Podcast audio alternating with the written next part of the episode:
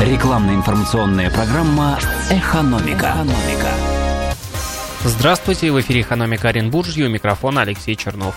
Первый вице-губернатор дал поручение руководителям муниципалитетов региона решить вопросы сбора и утилизации бытовых отходов.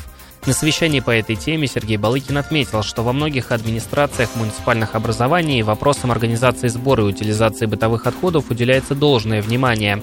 В надлежащем состоянии поддерживаются имеющиеся мусорные свалки, ведется работа с населением и местными организациями по соблюдению установленного порядка сбора и вывоза отходов. Однако есть ряд территорий, в которых эта работа проводится неудовлетворительно. Допускается возникновение несанкционированных свалок отходов, а те, что уже зарегистрированы, должным образом не оборудованы.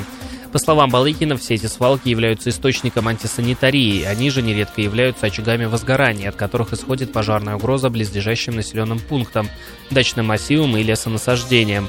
Несмотря на то, что проблема свалок бытовых отходов на протяжении уже нескольких лет находится под пристальным вниманием со стороны средств массовой информации, общественных объединений и контрольно-надзорных органов, она так и не находит решения.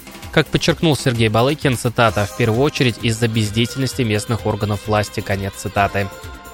В Росводоканал Оренбург прошел День здоровья. Как сообщают в компании, он состоялся по инициативе Совета молодых специалистов. Молодежь предприятия провела гимнастику для сотрудников прямо на рабочих местах. Специалистам, работающим за компьютером, был предложен комплекс упражнений на укрепление опорно-двигательного аппарата и легкая разминка для глаз, способствующая уменьшению нагрузки. В компании отмечают, что в Оренбург-водоканале работа по поддержанию здоровья сотрудников ведется системно. Специалисты предприятия регулярно проходят медицинские осмотры, а также вакцинацию против ряда заболеваний. Рекламно-информационная программа «Экономика». «Экономика».